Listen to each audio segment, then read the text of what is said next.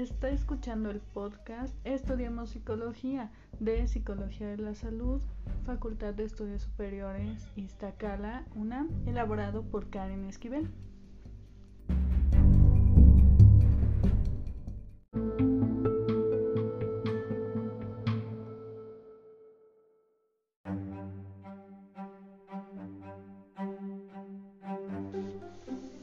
Saludos. En las entregas anteriores hemos visto algunos datos generales acerca de qué es la depresión, cómo se conceptualiza y cuáles pueden ser las causas de que se presente en niños y adolescentes.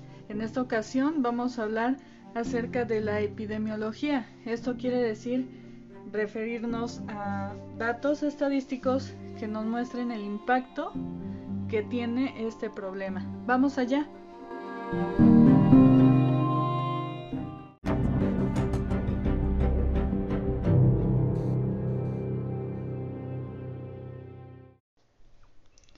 ¿Qué tan conocida es la prevalencia del trastorno depresivo en niños y adolescentes?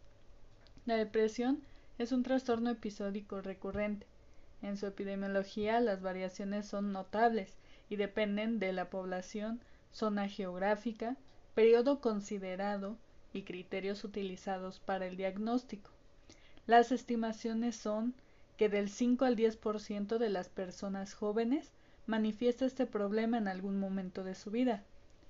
La acumulación de nuevos casos, es decir, la prevalencia acumulativa, es mayor.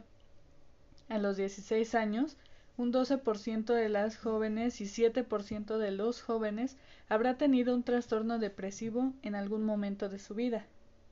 La prevalencia del trastorno distímico sugiere que va del 1 al 2% en niños y del 2 al 8% en adolescentes.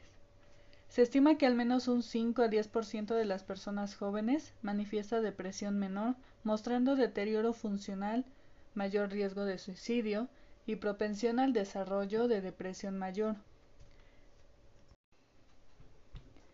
Para la comorbilidad, vamos a considerar que esta es una ocurrencia simultánea, un problema común y complejo. Tiene implicaciones teóricas y prácticas. Es frecuente la comorbilidad de depresión y otros trastornos en niños y adolescentes. En entornos clínicos, la probabilidad de derivación es una función de la combinación de probabilidades por cada trastorno por separado, donde los pacientes muestran mayor discapacidad que aquellos con un único diagnóstico. Es decir, al evolucionar en la adultez, se asocia a peores resultados. Esto puede considerarse como un factor de riesgo. Por ejemplo, la depresión comórbida a un trastorno de la conducta o abuso de sustancias en la infancia se asocia a una mayor probabilidad de cometer delitos graves o violentos a la edad de 24 años, que es cuando estos aspectos se dan de forma separada. No se pueden dejar de lado los datos estadísticos. La INEGI informa que para el año 1994, 2.603 registros de suicidios fueron registrados y para el año 2020 esta cifra ha aumentado a 7.896.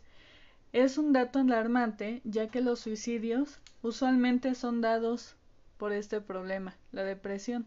Y datos más a fondo acerca de este tema es que las encuestas realizadas muestran que en integrantes del hogar de 12 años en adelante han tenido sentimientos depresivos por lo menos en un 32.5% del total encuestado.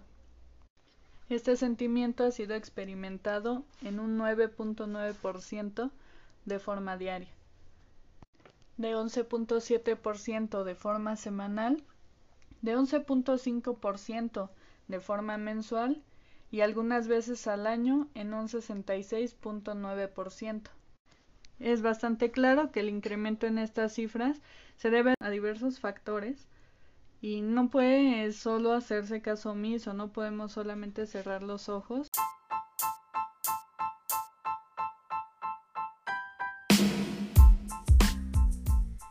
Muchísimas gracias. Con esto termina este episodio. Nos vemos en la siguiente transmisión.